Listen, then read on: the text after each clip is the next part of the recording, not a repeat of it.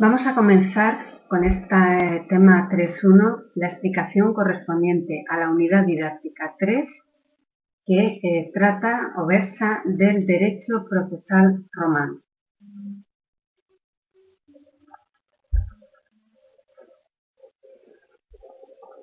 En cuanto al ejercicio y protección de los derechos, hay que decir previamente que los derechos subjetivos facultan a su titular para realizar su pretensión.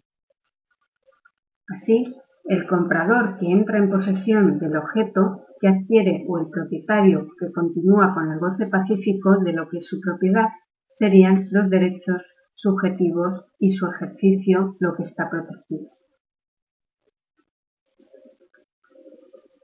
Esto es, la facultad del sujeto requerirá en unos casos una forma activa, la prestación o el derecho de obligación, y en otros, en los derechos reales, la abstención de los demás. Sin embargo, puede ser que en ocasiones el derecho subjetivo no encuentre la colaboración activa o la pasividad del resto de comunidad según los casos y que su derecho sea vulnerado o choque con las pretensiones de otros individuos que crean que las suyas son legítimas. Por ello, los derechos subjetivos requieren una protección. La forma más arcaica de la defensa de los derechos era la, autoayuda o acción directa del sujeto agraviado o de su grupo familiar contra el que vulneraba o discutía su derecho. Sin embargo, en aras de la armonía social, siempre se ha tenido un rechazo hacia el que se toma la justicia por su mano, la posible parcialidad de quien se cree juez de su propio derecho y también el desamparo de los más débiles, que dará lugar a que se cree un sistema o procedimiento de defensa de los derechos y que la autoprotección sea sustituida por el arbitraje y a la larga por la protección del Estado. Sin embargo, en la fase más remota del viejo Justivile, ya hablando concretamente del derecho romano, y hasta tiempos menos remotos, se usaba la propia fuerza para la defensa de los derechos privados. Así, a comienzos del Principado, una les Julia de Viz castigaba con la pérdida de su derecho de crédito al acreedor que utilizando actos de fuerza trataba de compeler al deudor al pago del débito. Más tarde, una constitución de Marco Aurelio amplió el tipo de acto de fuerza hacia los actos que supusieran la apropiación por parte del acreedor de las cosas del deudor.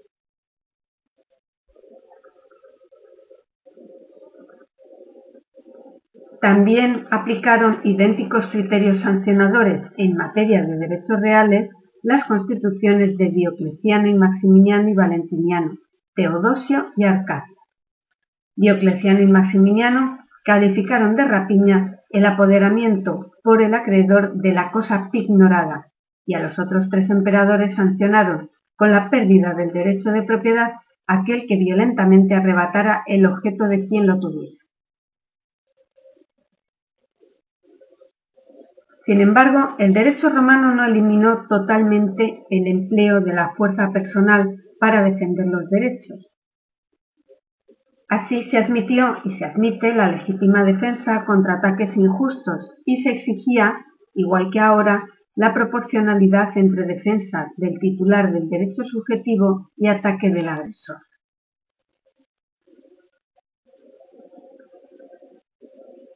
Sin embargo, en el procedimiento civil romano o el proceso de los ordenamientos actuales se requiere la actividad del que se cree perjudicado, es decir, el ejercicio de una acción, que es eh, la actividad de autoayuda en la época más remota del derecho romano, autoayuda a la que seguirá el arbitraje como procedimiento alternativo a él.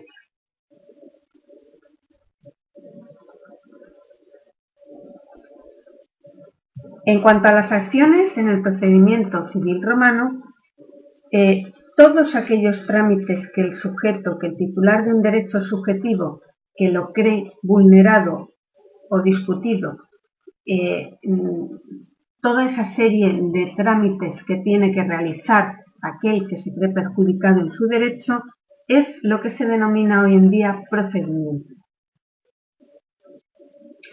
Los magistrados realizaban este procedimiento a través de su jurisdicción. La actio será el inicio o petición que el particular realiza al Estado recabando su protección frente a otro particular que es la denominada, denominado demandado o parte contraria.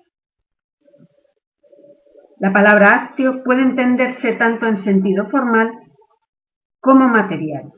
En sentido formal como acto procesal de demandar ante el magistrado y en sentido material equivalente a lo que se llama pretensión, es decir, el derecho a reclamar algo, ya sea una prestación o abstención.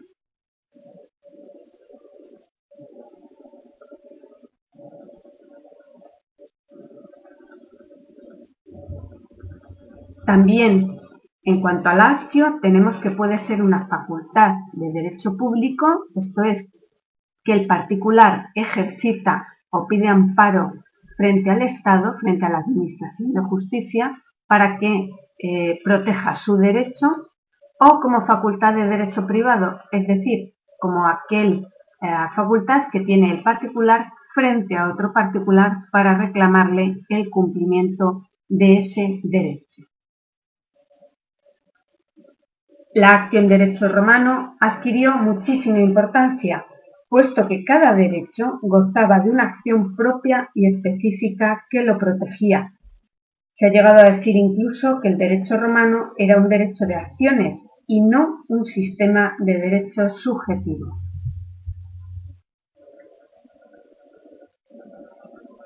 El tema es enormemente controvertido porque es verdad que los romanos no les preocupó un concepto abstracto de proceso ni la relación entre derecho subjetivo y acción. Había derechos subjetivos que no se protegían a través de acciones y sin embargo acciones que tampoco protegían los derechos subjetivos en abstracto.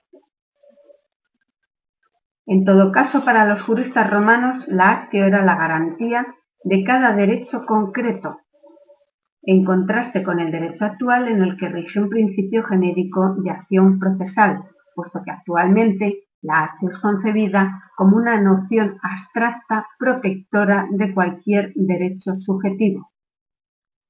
Por lo tanto, derecho subjetivo y acción hoy en día están ligados, mientras que en derecho romano estaban totalmente desligados.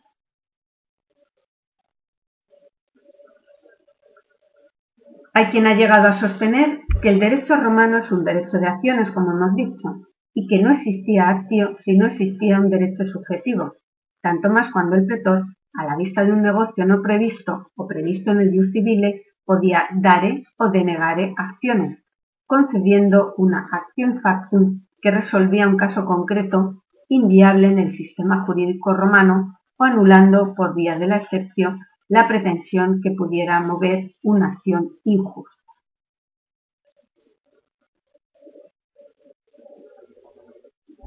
En conclusión, podremos decir que la concepción moderna de la, actio es totalmente distinta a la concepción que tenían el derecho romano.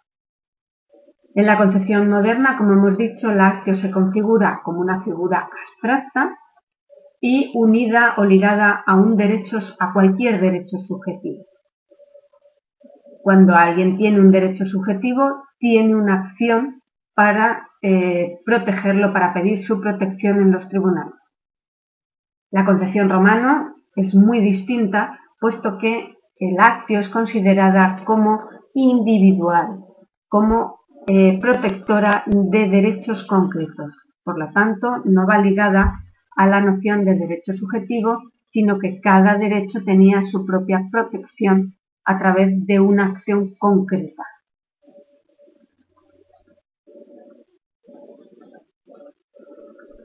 En cuanto a los periodos históricos en los que se puede dividir el procedimiento civil romano, a la larga de la, historia del derecho romano es posible distinguir tres periodos o sistemas procesales a los que precedería el sistema arbitral. El primero sería el sistema procesal de las legislaciones o acciones de la ley. Se extiende hasta la segunda mitad del siglo II a.C. En segundo lugar, tendríamos el sistema formulario, per formulam, que se extiende desde la segunda mitad del siglo II a.C. hasta los tiempos de Diocleciano en el siglo III después de Cristo. Coincide, podríamos decir, con la denominada época clásica. El tercer periodo es la llamada la cognitio extraordinem o procedimiento extraordinario que llega hasta los momentos finales del Imperio Romano. Los dos primeros eh, sistemas o procedimientos es lo que se ha denominado el Ordo Judiciorum Privatorum.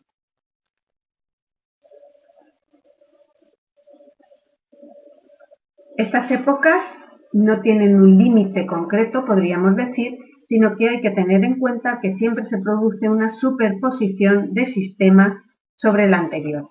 Por ejemplo, se sigue utilizando el sistema de las legislaciones cuando ya está implantado el procedimiento formulario, al igual que el procedimiento formulario se superpone cuando se crea la cognitio extraordinaria.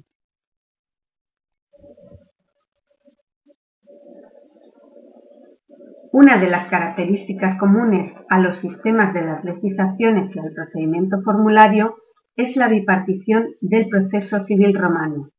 En el pleito se distinguirán dos fases, una ante el magistrado, la fase injure, denominada fase de derecho porque la que adquiere más complejidad, y la segunda ante un judix privatus, es decir, un ciudadano, donde se desarrolla la fase probatoria y la sentencia. No deja de ser la sentencia una opinión del juez que no requiere ningún conocimiento jurídico. Por lo tanto, los judes eran ciudadanos privados que eran los, que, los encargados de dictar la sentencia.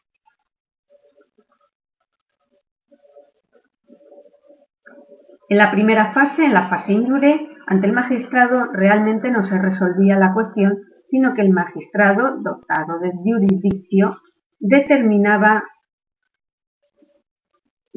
si se concedía o se denegaba la acta. Será en la segunda fase, en la fase apud judicem, cuando se establecía los límites y posibilidades del juicio. El judes daba su opinión, la sentencia, pero no una orden, ya que no era autoridad. En la cognitio extraordinem o en el procedimiento extraordinario, si bien en sus inicios solo se utilizaba para casos especiales, poco a poco irá sustituyendo el procedimiento formulario, estatalizando el proceso y sustituyendo el ordum judicionum privatorum por la intervención de funcionarios que ya no necesitarán la bipartición procesal. La cognitio extraordinem coincide con la etapa imperial y por lo tanto el emperador le interesa que el procedimiento se funcionarice y entonces el procedimiento ya deja de estar dividido en dos etapas, una ante el magistrado y otra ante el juris privatus, sino que se desarrolla todo ante un mismo juez, eh, un mismo magistrado, que era el eh, funcionario mm, delegado del emperador para impartir la justicia.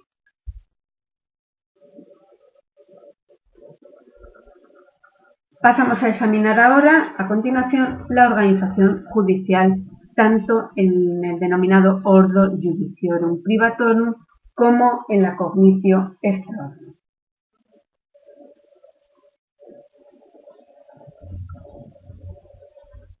Es cierto que los órganos judiciales fueron aumentando a medida que va avanzando el tiempo. Tales órganos en el, sistema de las legislaciones y en el procedimiento formulario eran de dos clases. Dada la bipartición del proceso, la fase injure se desarrollaba delante del magistrado dotado de jurisdicción y con la posibilidad de dare o denegare acciones. De otra parte, el judes o judices en la fase apud judicem eran eh, los que examinaban la prueba, se desarrollaba la fase probatorio y eh, tenían encargado como misión dictar una sentencia eh, condenatoria o absolutoria. Tanto en el procedimiento de las legislaciones como en el formulario, la fase injure del proceso correspondía a los magistrados, a los cónsules o magistrados extraordinarios, como son el interrex, el dictador, los defendiri legibus scribundis, los tribuni militum consulare potestate, que sustituían a los cónsules en caso excepcional, de, constitucionalmente. Coincidiendo con el acceso de los plebeyos al consulado y de conformidad a la multiplicidad de magistraturas, en la República ya se crea una magistratura especial, los pretores, con una jurisdicción específica. En este sentido, tenemos que distinguir el pretor urbano del pretor peregrino, que junto a los civiles curules presidirán la primera fase injure del proceso. En los municipios y colonias ejercitaban la jurisdicción por delegación del pretor los precepti jurisdicundo y los duoviri y viri. En las provincias, sin embargo, era el gobernador en lugares específicos o los legatis y en las provincias senatoriales los cuestores quienes ejercitaban la jurisdicción. En la fase apud segunda fase del proceso, un individuo judex o arbiter, o varios de ellos, en número impar, escogidos entre los miembros de cada uno de los tres jurados o colegios de Decendidi Stilibus Judicandis, eran los que tenían o estaban encargados de dictar sentencias. Los judices eran designados de común acuerdo por las partes o también por sorteo en una lista de ciudadanos. En el procedimiento extraordinario, en el que no se daba bipartición del procedimiento civil, desaparecen por tanto la fase injure y la fase apud judice y la distinción entre magistrados dotados de imperio y judices. En esta última etapa, la escala jerárquica de los órganos judiciales será la siguiente. Magistrados municipales, rectores de las provincias, vicari u obispo de las diócesis, prefecto urbi, pretorio, anonal y vigilio. Era usual delegar la facultad jurisdiccional en amigos o técnicos, advocati, delegados que se denominaban judices dati o judices pedati.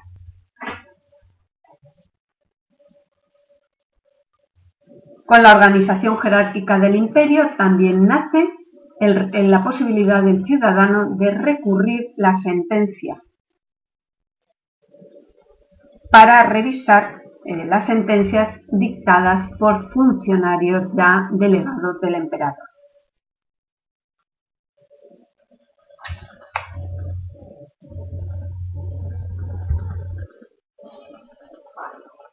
Examinamos a continuación el listado de los distintos órganos judiciales, tanto en el orden judiciorum privatorum como en la comitio extraordinaria. En cuanto al procedimiento de las legislaciones y al procedimiento formulario, en la etapa injure, en Roma tendríamos al pretor urbano y al pretor peregrino y a los ediles curules. En Italia, sin embargo, tendríamos al pretor urbano, a precepti jurisdicundo, a los duoviri jurisdicundo y al juridicum. En las provincias tendríamos a los pretores, a los gobernadores, procónsules, entre otros. En la etapa pud judicem tendríamos al judes privatus, recuperatorius, centum viri y tres viri capitales. En la comitio extraordinem, que eh, se desarrollaba, recordemos, en una etapa, tendríamos primero al príncipe y como delegados del príncipe tendríamos a cónsules y a pretores. En tercer lugar tendríamos al prefectus pretorio, al prefectus urbi, a nonae vigilium y procuratores. En Italia tendríamos a los pretores, magistrados municipales, prefectus pretorio, judices dati pedani. y en las provincias a los prefectos, a Egipti y a los mm, prefectos en general. En el proceso de cognición posclásico ya podremos distinguir en la primera instancia dictarían sentencia a los gobernadores de provincia y para la apelación tendríamos al prefecto pretorio y a los vicarios en las diócesis y en Roma y Constantinopla tendríamos a los prefectos.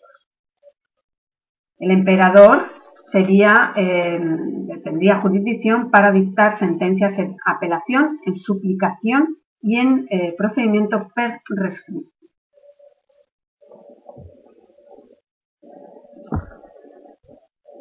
Examinamos ahora el lugar, el tiempo hábil y la competencia para eh, que se tenga en cuenta el procedimiento tanto en, el, orden judiciorum prevatorum como en la comicio extraordinario.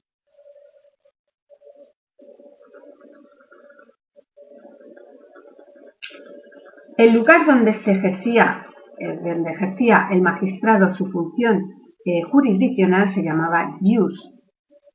Dicho lugar era el comitium en el foro. Más adelante serán las basílicas y por último los lugares habilitados para ello, denominados auditorías, secretarías o tabularios. En el local existía un estrado o tribuna y el magistrado se sentaba en la silla curulis que representaba la jurisdicción. Los pontífices, que tenían entre otras la función de elaborar el calendario, designaban los días hábiles judiciales. Los días hábiles se indicaban con una F mayúscula que significa días fasti y al año eran aproximadamente unos 40, cifra que aumentó en tiempos del emperador Marco Aurelio a 230 días y en tiempos de Justiniano a 249. Salvo acuerdo de las partes, el, magistrado competente era el del domicilio del demandado a elección del demandante, si bien también podía ser competente el mm, magistrado del lugar donde estuviera cita la cosa objeto del litigio.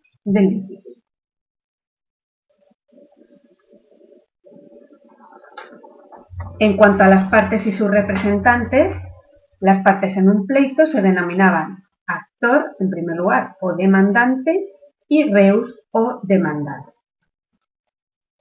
En el procedimiento de las legislaciones, y dado el rechazo de los romanos hacia la representación, los litigantes tenían que comparecer personalmente ante el magistrado en la fase injude y ante el judex en la fase apojudice. Sin embargo, en el sistema formulario se permitían dos tipos de representantes, el cognitor, designado de palabra solemne en presencia de la otra parte, y el procurator, que actuaba como un mandatario expreso si bien se le exigía una fianza denominada causa de rato si, representaba al demandante, y si el representante era del demandado se le, se le exigía la satisfactio judicatum solvi, avalada por fiadores por el procurator del demandado, se comprometía a cumplir la sentencia.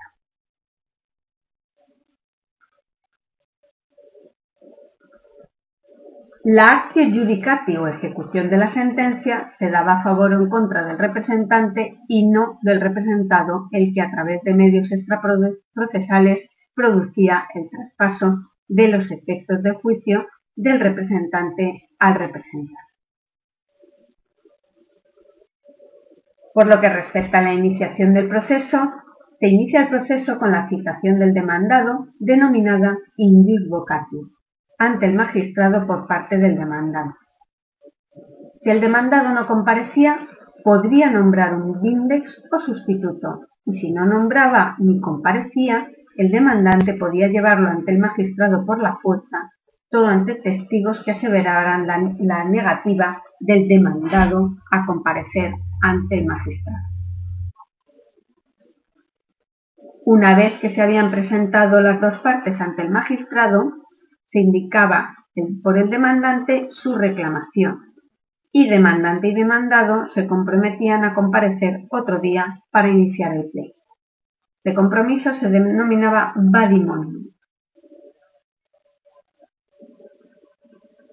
Por supuesto, una vez que pasamos al procedimiento extraordinario, la citación ya no se realiza por el demandante, sino que se realiza a través de un escrito que eh, el funcionario público es el que lleva al demandado y es el denominado la litis denunciat. En la época de Justiniano se presenta el Libellus Convenciones, escrito que contenía un extracto de la pretensión del demandante y que se entregaba al magistrado, que a su vez lo enviaba a un funcionario llamado executor, que lo enviaba al demandado. En caso de que el demandado no comparecía, ocurría lo siguiente. En primer lugar, en, el sistema de las legislaciones y en el formulario no había litigio y el demandado era nombrado indefenso.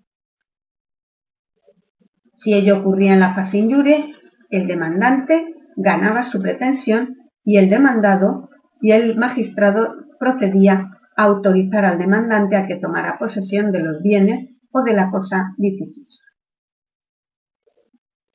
En la fase judicem, la ausencia de cualquiera de las eh, partes producía necesariamente la sentencia si era la ausencia del demandado a favor del litigante presente.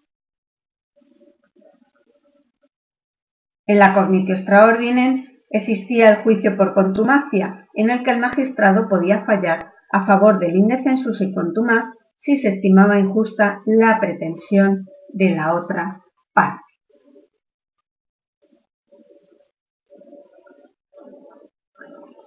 Pasamos a continuación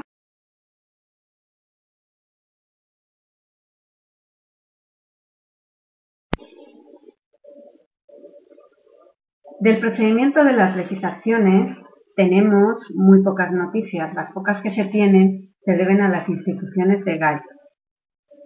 En realidad, las legislaciones rigieron en el, procedimiento más arcaico, en la etapa más arcaica del derecho romano, y se caracterizan por su extremo formalismo, que daba lugar a que cualquier error en la formulación de las declaraciones solemnes que se exigían producían inmediatamente la pérdida del proceso, se tuviera o no razón. Las legislaciones eran cinco, la legislatio sacramento, la legislatio per judicis arbitrive postulaciones, la legislatio per condiciones, la legislatio per manus inyecciones y la legislatio per signores capiendi. Las tres primeras legislaciones eran declarativas y decidían sobre un derecho que estaba discutido. Las dos restantes, sin embargo, eran ejecutivos y hacían efectivos los derechos de que trataba una sentencia dictada por las legislaciones declarativas.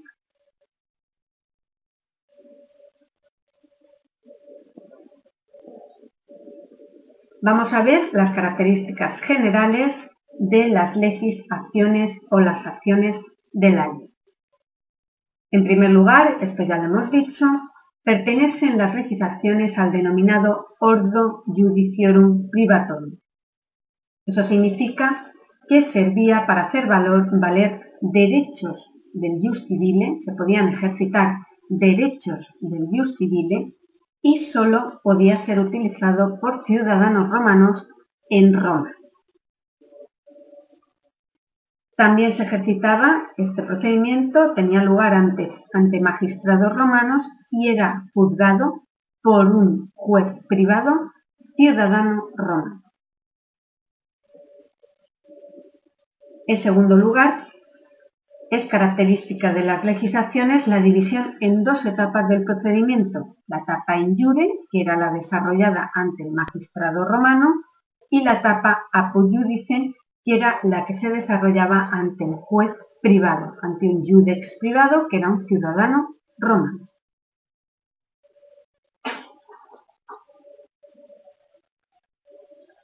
En tercer lugar, es un judicium legitimum. Eso significa que tenía que estar basado en la ley, es decir, no existía acción si no estaba reconocida legalmente. Y además de eso, eh, también significa que debían de cumplirse taxativamente las formalidades que eh, estaban previstas en la, en la ley. De tal forma, como hemos dicho anteriormente, que si no se cumplían esas formalidades, el juicio se perdía.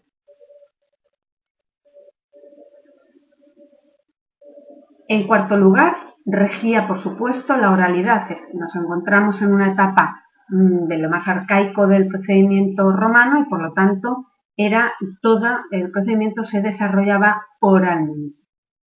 También era un, proceso público, como hemos dicho, se desarrollaba en un lugar, es proceso del foro romano, y en sexto lugar, también hemos dicho, solo se podía administrar justicia en los días fastos, y nunca en los días considerados nefastos.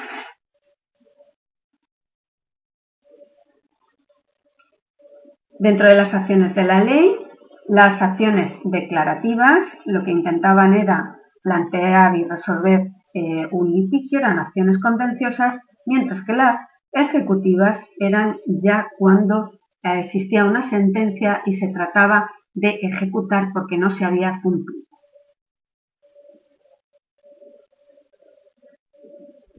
Las acciones declarativas eran tres y las ejecutivas, como hemos dicho, eran dos. Ya las veremos más adelante, las vamos a examinar, pero decir que las acciones declarativas eran la legislatio sacramentum rem, la legislatio per judicis arbitrive postulacionem y la legislatio per condicionem. Las ejecutivas, sin embargo, eran la legislatio per manus inyeccionem, la legislatio per ignoris capit.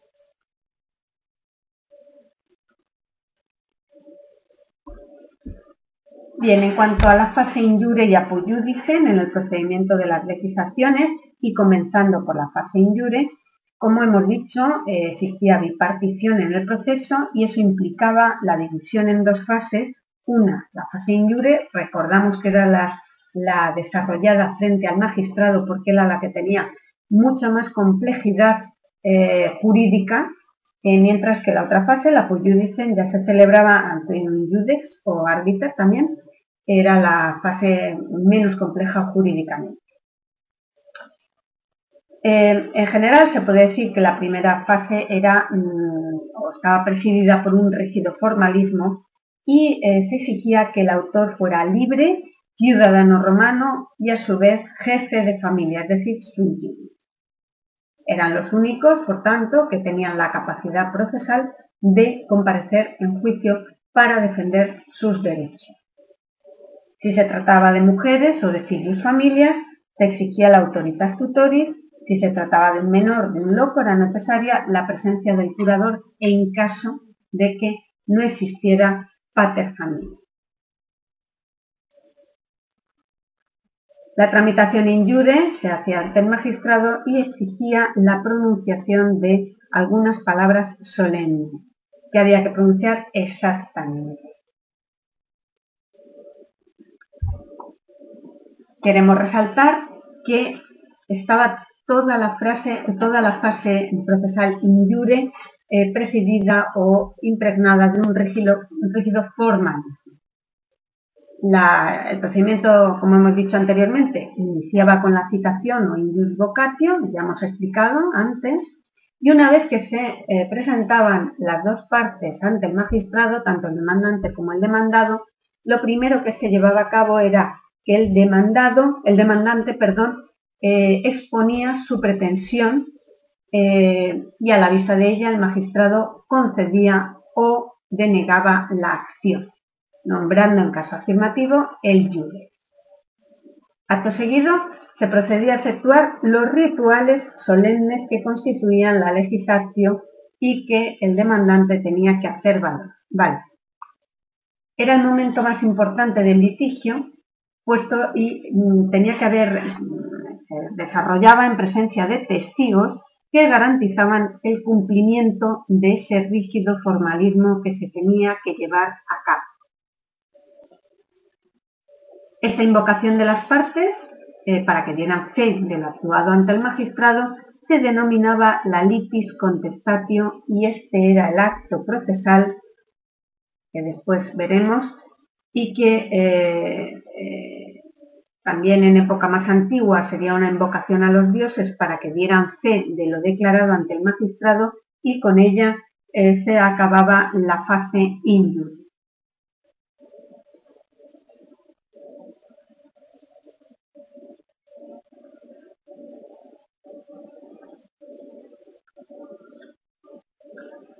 La fase ad judicem se desarrollaba, como decimos, ante el juez, eh, era prácticamente idéntica en el procedimiento formulario y en, en, este, eh, porque lo que se desarrollaba sobre todo era la práctica de la prueba y el fallo o sentencia. Efectivamente, después de, haber celebrado ante el magistrado cualquiera de las acciones de la ley, que podían ser tres, legislación y sacramento, legislación per cesar de postulaciones o la legislación per condiciones, digamos que la litis quedaba, el objeto de la litis quedaba fijado con la litis contestativa. Por lo tanto, una vez que pasamos a la fase apud lo que se hace es practicar la prueba de los hechos que habían sido alegados por las partes ante, ante el magistrado y eh, el juez, a la vista de su criterio, falla el litigio, emite la sentencia, que era una opinión. Dado el carácter de ciudadano que tenía el, juez, eh, su decisión era inapelable, intangible y por lo tanto creaba derecho firme entre las partes. La cuestión, por lo tanto, no se podía volver a suscitar y eh, se tenía que cumplir la sentencia.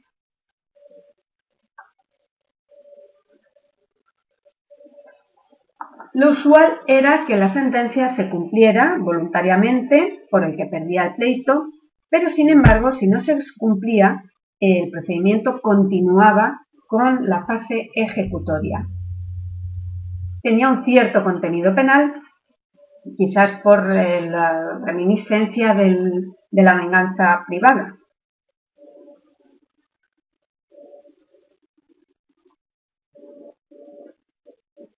daba lugar además en esta ejecución a una intervención muy acusada por parte del victorioso, del que había ganado el litigio.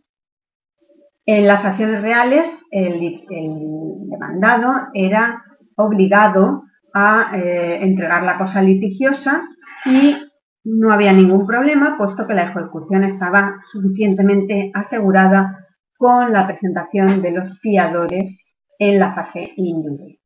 En los demás casos se utilizaban dos legislaciones, la legislación per manus y la legislación per ignore capiones, que eh, trataremos un poquito más adelante, ahora cuando veamos cada una de las leyes.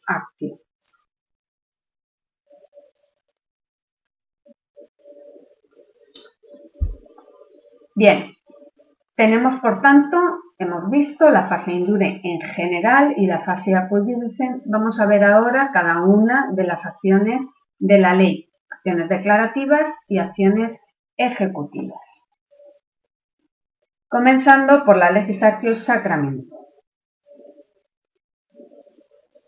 Esta legislación era anterior a la ley de las doce tablas, que es la más eh, antigua, y eh, presentaba dos modalidades, la legislación sacramento in rem, cuando se litigaba por un derecho real, y la legislación sacramento in persona, cuando se trataba de eh, exigir una prestación nacida de un derecho de crédito o de obligación. Se usaba para eh, hacer valer los derechos del pater familias, para la acción reivindicatoria sobre cosas muebles o inmuebles, para las acciones protectoras de las servidumbres, para reclamar una herencia, para hacer efectiva la patria potestad, la manus, la dominica potestas, etc. Se cree que el ritual era probablemente una especie de reminiscencia de antiguo duelo o una lucha privada entre las partes. En la legislación Sacramento in Rem, las partes se presentaban ante el magistrado llevando la cosa litigiosa si ésta fuera un bien mueble o algo que la representara si era un bien inmueble. El trámite ante el magistrado comenzaba afirmando el actor o el demandante el poder sobre la cosa o persona con una vindicatio o colocación sobre el objeto de la festuca, una vara que simbolizaba la lanza del, cibes romano, al mismo tiempo que declaraba solemnemente, por ejemplo, si se trataba de un esclavo, se decía, afirmo que este esclavo me pertenece en virtud del derecho quiritaria por causa legítima. Como lo digo ante ti, lo someto a mi vara. Al decir esto, ponía la vara encima del esclavo y el adversario por su lado decía y hacía lo mismo.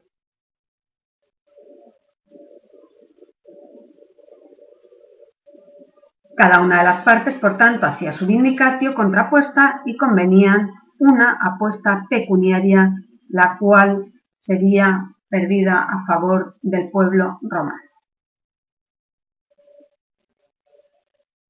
Cuando uno y otro habían vindicado, el pretor decía, dejad uno y otro al esclavo, y ellos lo dejaban. Después, el que había vindicado primero preguntaba al otro textualmente, te pido que digas ¿por, qué causa legítima has vindicado? Y el otro contestaba, afirmé el derecho y por eso impongo mi vara. Después, y aquí es donde se ve la apuesta sacramental, el demandante decía, como quiera que tú has vindicado sin derecho, te reto a una apuesta sacramental por valor de 500 ases. Y el adversario respondía, yo también aquí. Estas palabras debían de decirse textualmente y lo esencial en la legislatio per sacramentum rem era esa apuesta que era la que se denominaba sacramentum y que era de 500 ases si la cosa era superior a 1000 ases y de 50 ases si era inferior. Esta suma, esta apuesta, eh, primitivamente se depositaba en ese mismo acto y posteriormente solo se prometía asegurando esa promesa confiadores.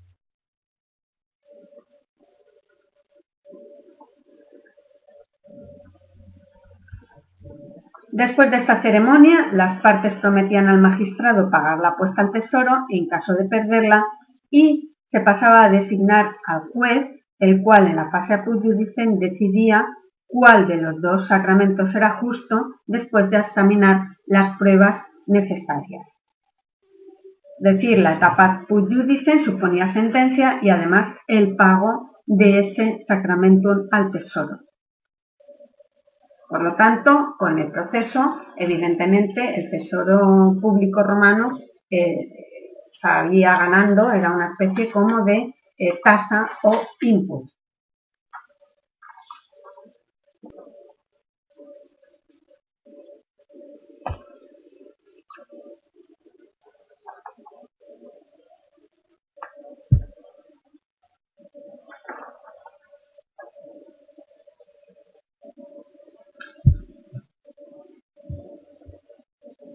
A partir de la ley espinaria, la designación del jude se demoraba 30 días, nombrado el juez, terminaba esa fase in jude y eh, se acompañaba con la promesa de las partes de presentarse ante el juez en la fase apud. Nombrado el juez, terminaba la fase in jude, como hemos dicho, con la mutua promesa de presentarse, que era mm, solemne ante los testigos que era la litis contestación para seguir el juicio.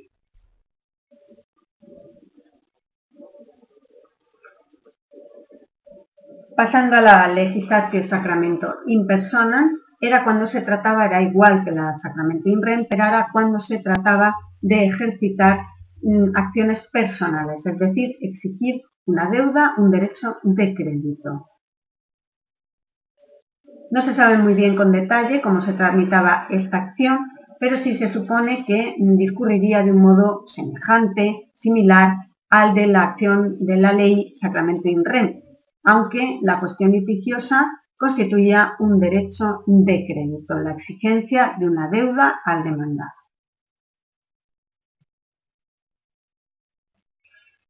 La legislación per judices postulas mm, eh, postulaciones y la legislación per condiciones son menos conocidas, eh, pero eh, sabemos que la per judices postulaciones no solo se juzgaban acciones divisorias o de liquidación de dinero, sino también se empleaba para reclamar créditos procedentes de un contrato verbal, es decir, de la estipula. La diferencia con la legislación sacramento que es la legislatio tipo, era la ausencia de apuesta, por lo que el procedimiento se abreviaba mm, bastante, era más sencillo. Esta acción, como decimos, se eh, utilizaba exclusivamente para deudas nacidas de una promesa solemne o exponsio o para lograr la división de un patrimonio o cosa común. El procedimiento era más sencillo y se designaba al juez inmediatamente a petición del actor. El juez tenía una función de árbitro y su decisión tenía efectos constitutivos, es decir, creaba derechos a favor de las partes. La legislación per condicionem, por último, se refería a deudas de dinero o a cosas concretas y determinadas. Esta ley también está en las instituciones de Gallo y es de una época más reciente. Tampoco existe en ella eh, apuesta sacramental, eh, por lo tanto también es un poco más, eh, digamos, un poco más sencilla. Y en la fase de hasta el magistrado se diferenciaba de la legislación tipo en que el demandante no tenía que manifestar la causa de su reclamación puesto que era una acción más abstracta y además, después de la negativa del demandado, no se pedía el nombramiento de un jude, sino que el demandante formalizaba una citación solemne para un plazo de 30 días.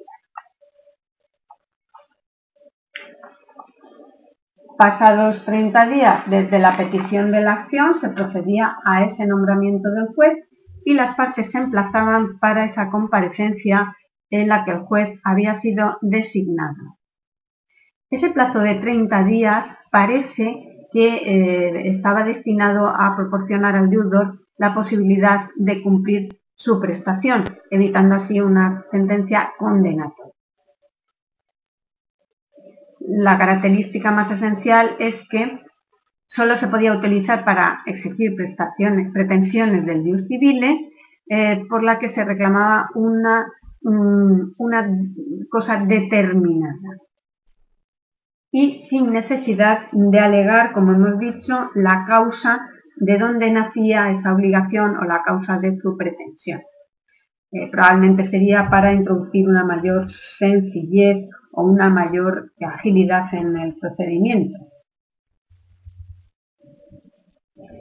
En esta acción el demandante y el demandado celebraban un contrato verbal, que era una exponsio, por el que el demandado prometía al demandante el pago de una suma de dinero para el caso de que no fuera titular del derecho discutido.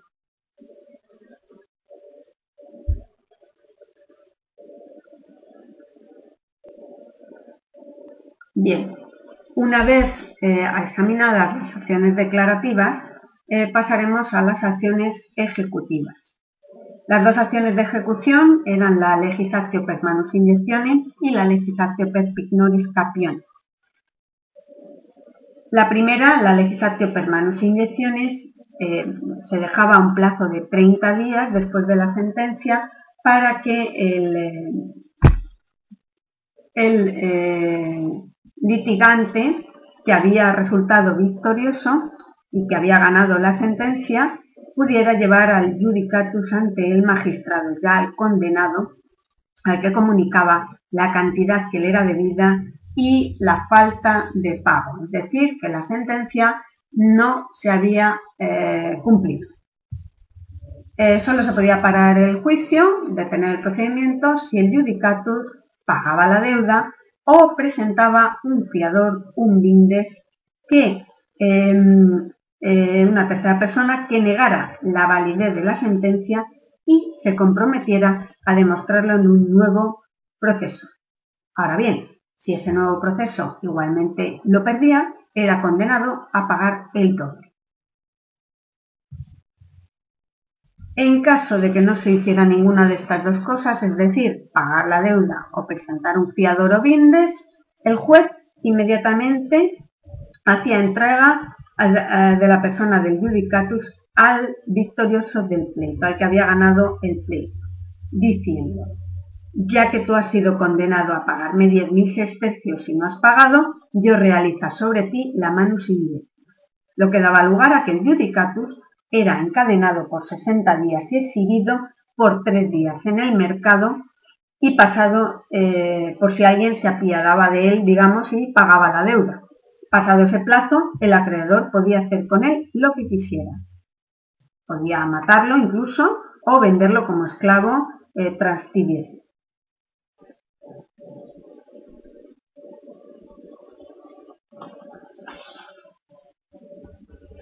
Esta acción se extendía también al supuesto del confesus, es decir, aquel que se había allanado en la tapa indure y había confesado que efectivamente tenía razón el demandante. Esta acción solo podía entablarse después de 30 días del pronunciamiento de la sentencia. Existía una modalidad que era la manus indicio pro judicatio, que era eh, como si hubiera habido sentencia condenatoria y se aplicaba en aquellos casos en que la existencia de la deuda y la cuantía era tan clara y notoria que no era necesario que se dictara una sentencia para que fuera reconocida.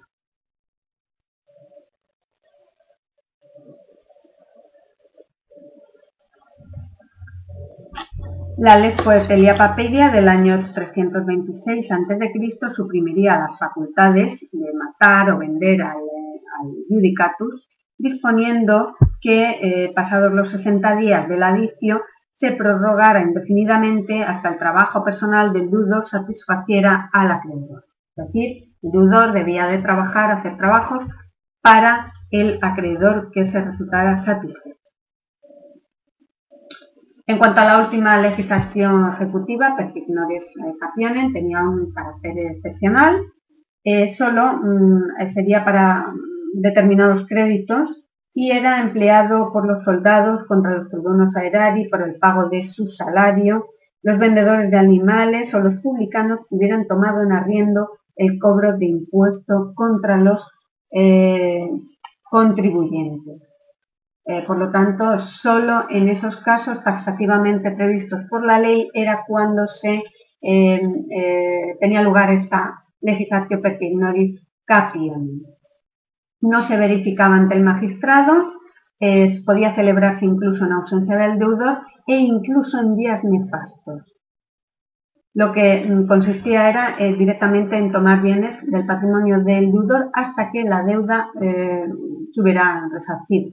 El deudor no podía oponerse y si se oponía eh, se celebraba un proceso, pero si se perdía estaba condenado, podía ser condenado al doble de la cuantía debida.